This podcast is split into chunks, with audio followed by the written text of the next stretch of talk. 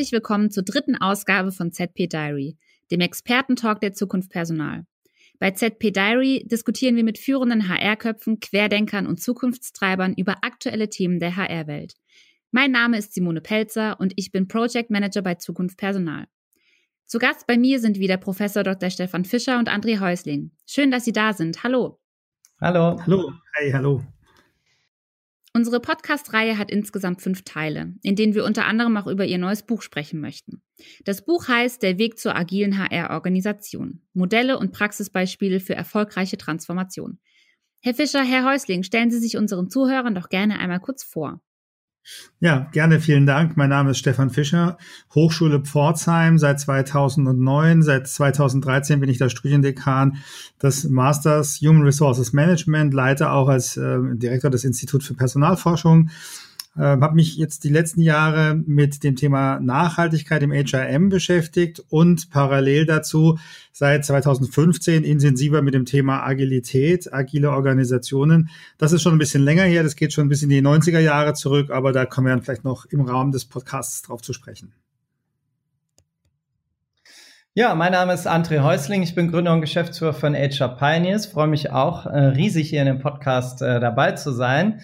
Ähm, ich bin ähm, nach dem Studium ähm, in verschiedenen Unternehmen im Personalbereich gewesen, äh, unter anderem bei Webd und Fujitsu und bin 2005 das Mal mit agilen Methoden in Berührung gekommen. Und das hat dann unter anderem auch dazu geführt, dass ich 2010 ähm, eine eigene Beratung gegründet habe, die heißt HR Pioneers sind knapp 30 Leute und ähm, wir begleiten Unternehmen in agilen Transformationen und vor allem viele HR-Organisationen in der Weiterentwicklung ihrer Organisation und ihrer Instrumente und sind riesig Fan von HR, weil wir festgestellt haben, dass sie ein wahnsinnig relevanter Katalysator sind, um die Zukunftsfähigkeit der Organisationen zu entwickeln und sicherzustellen. Das Thema heute ist der zentrale HR-Wertschöpfungsprozess in Zeiten des Wandels. Also im Prinzip geht es um alle Prozesse von Recruiting, Personal und Führungskräfteentwicklung, Steuerungs- und Anreizesysteme, Personalbetreuung bis hin zu Trennungs- und Transformationsmanagement. Welcher Prozess ist denn Ihrer Meinung nach besonders vom Wandel betroffen?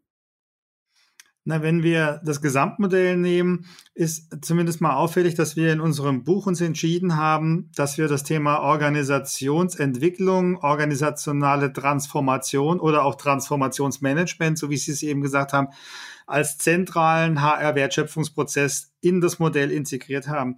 Es gibt ja das klassische Modell mit den HR-Wertschöpfungsprozessen quasi von der Einstellung bis zur Trennung. Und äh, wir sind der Auffassung, dass vor dem Hintergrund der Transformationsbedarfe, die es in Organisationen gerade gibt, es eine zentrale Aufgabe von HR sein sollte, sich damit zu beschäftigen. Und es hat natürlich die Dimension, HR muss sich erstmal selbst transformieren, um auch als veritabler Partner in der Transformationsbegleitung der anderen äh, Abteilungen dann auch ähm, dastehen zu können und gleichzeitig eben Kompetenzen zu entwickeln mit anderen Akteuren innerhalb der Organisation, die Transformation der Organisation auch tatsächlich zu begleiten. Also von daher glauben wir, dass alle HR-Wertschöpfungsprozesse sich verändern.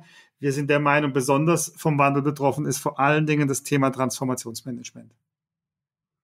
Wir sehen in der Praxis dazu, dass in der Tat alle alle Wertschöpfungsprozesse betroffen sind. Ähm, das heißt, das hat uns dazu bewogen, in unserem Buch die Wertschöpfungsprozesse auf Reifegrade sozusagen zu legen. Das heißt, zu differenzieren, wie jetzt beispielsweise Recruiting in einem Kontext Reifegrad 1, also in einem sehr stabilen Kontext ausschaut, bis hin zu einem Reifegrad 5 in einem sehr komplexen, dynamischen, schnelllebigen äh, Umfeld. Und ähm, wenn wir uns das angucken, nehmen wir zwei Beispiele raus. Im Recruiting haben wir vielleicht eher in, in Organisationen mit einem geringeren Reifegrad. Da stellt HR äh, die neuen Mitarbeitenden ein und in Reifegrad 5 wird das vielleicht viel stärker in den Business-Teams äh, organisiert und HR ist lediglich ähm, äh, hat, hat die Rolle zu befähigen, Instrumente zur Verfügung zu stellen und, und ähnliche Sachen zu tun. Und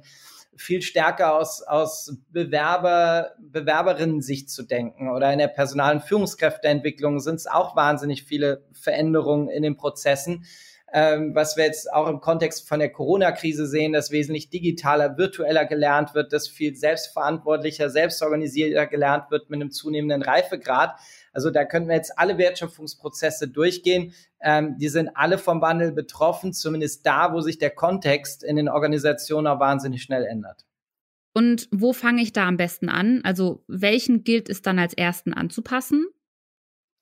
Naja, es lohnt sich bei dem anzufangen, wo der größte Schmerz ist. Ähm, das heißt, nochmal rauszufinden, wo hat denn das Business auch den, den, den größten Bedarf? Wo können wir denn den größten Nutzen äh, generieren, indem wir diesen Wertschöpfungsprozess auf ein neues äh, Level heben? Also ist es jetzt das Recruiting, weil wir gerade äh, zügig neue Leute brauchen, wo wir andere Prozesse und eine andere Denkweise benötigen oder äh, sind es vielleicht eher Betreuungs- und administrative Themen? Also ich glaube, da lohnt es sich genau hinzugucken, wo der Hebel ist in der Organisation und wo der größte Ansatz ist. Und das wird je Organisation im Zweifel unterschiedlich sein. Auch hier gilt, One Size Fits All wird nicht funktionieren. Es gibt nicht den idealtypischen Anpassungsprozess, wo man sagt, man muss immer mit dem starten und mit dem anderen starten.